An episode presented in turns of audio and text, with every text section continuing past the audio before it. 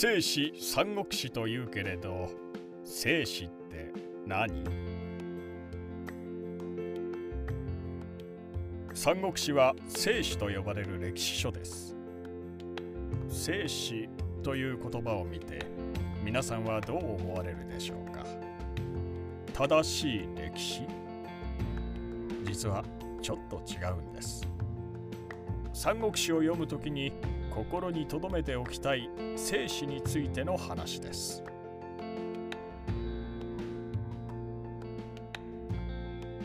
国家事業として編纂される生死とは？前述の通り生死とは正しい歴史書の意味ではありません。生死とは東アジア周辺諸国において主に国家が事業として編纂を行った王朝の歴史を記した文献を意味します。生死は歴史上価値のある資料であることには違いありませんがそこに書かれている事柄は決して事実であるとは限りません。これは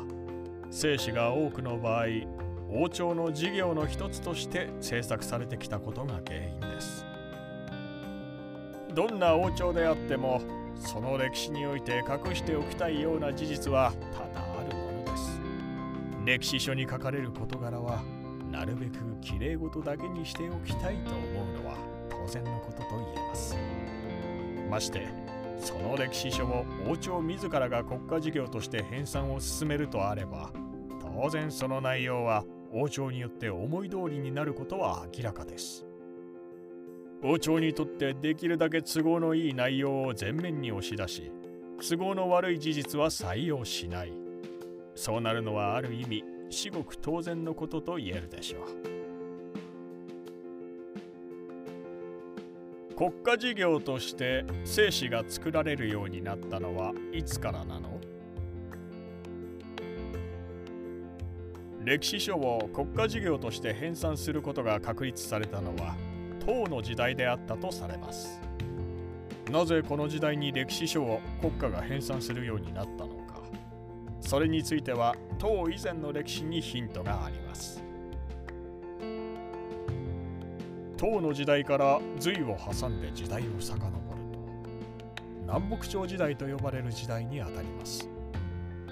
この南北朝時代は統一王朝が存在しない時代ですがその勢力分布は大きく河南と河北に分けられることから南北朝時代と呼ばれています。河南にあった宋という王朝は東晋から禅譲を受けて成立しています。この東晋は芝居の孫にあたる芝園が宋氏の義から禅譲を受けて成立した秦東晋と区別するために精神とも呼ばれます。の流れを組んでおり王朝としての正当性を持っていると言えます。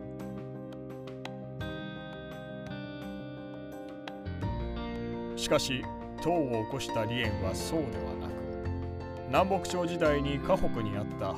北魏や北州の貴族の血を引く人物でした。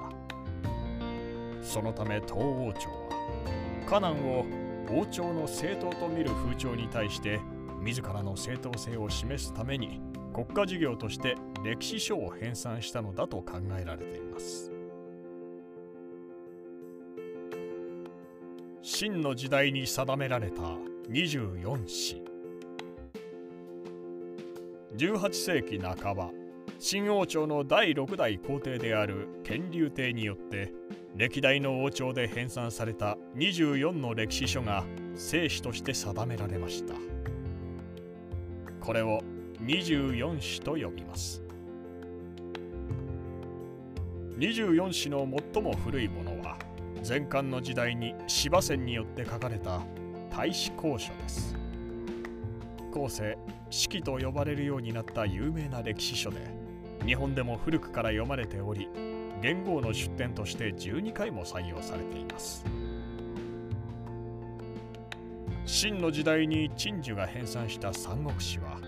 24史中4番目に古い精神です。